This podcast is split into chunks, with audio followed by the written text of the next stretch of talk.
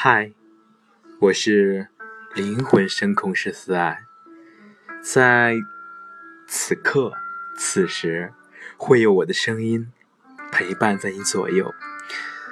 今天为你带来的是说话的艺术，实话实说，让你找到好工作。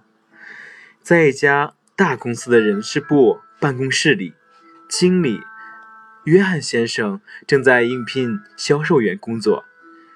约翰先生看着眼前这位身材瘦弱、脸色苍白的年轻人，忍不住摇了摇头。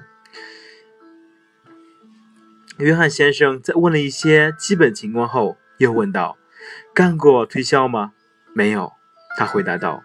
“那么现在，请回答几个有关销售的问题。”约翰先生开始提问。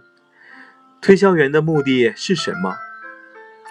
让销售者、消费者了解产品，从而甘心情愿的掏腰包。他不加思索的笑道。约翰先生点点头，接着问：“你打算对推销对象怎样开始谈话？今天天气真好，或者你的气色真不错。你有什么办法把打字机推销给？”农场主约翰先生不动声色，他稍稍思索一番，不紧不慢地回答：“对不起，先生，我没办法把这种产品推销给农场主，因为他们根本就不需要。”约翰先生高兴地从椅子上站起来，拍拍他的肩膀，笑兴奋地说：“年轻人，你通过了，我想你会出类拔萃的。”对于测试的最后一个问题，以前的应聘者总是胡乱编造一些办法，但实际上绝对行不通，因为谁愿意买自己根本不需要的东西呢？他认识到了这一点，据实回答，所以被录取了。一家公司招聘职员，面试时，主官主考官问了这样一道算术题：十减一。的答案是多少？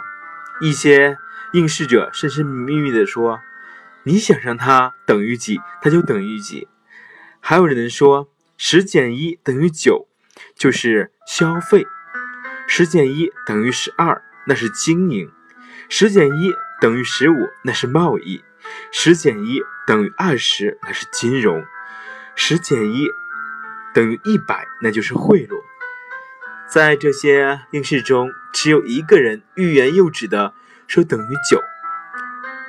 主考官问他为什么，这位应试者说：“我怕照实说会显得自己很愚蠢，智商低。”然后他又小声的补充了一句：“对获得一份好工作来说，诚实可能是这个世界上最没用的东西，最没用的武器。”这个诚实的人最后被录用了。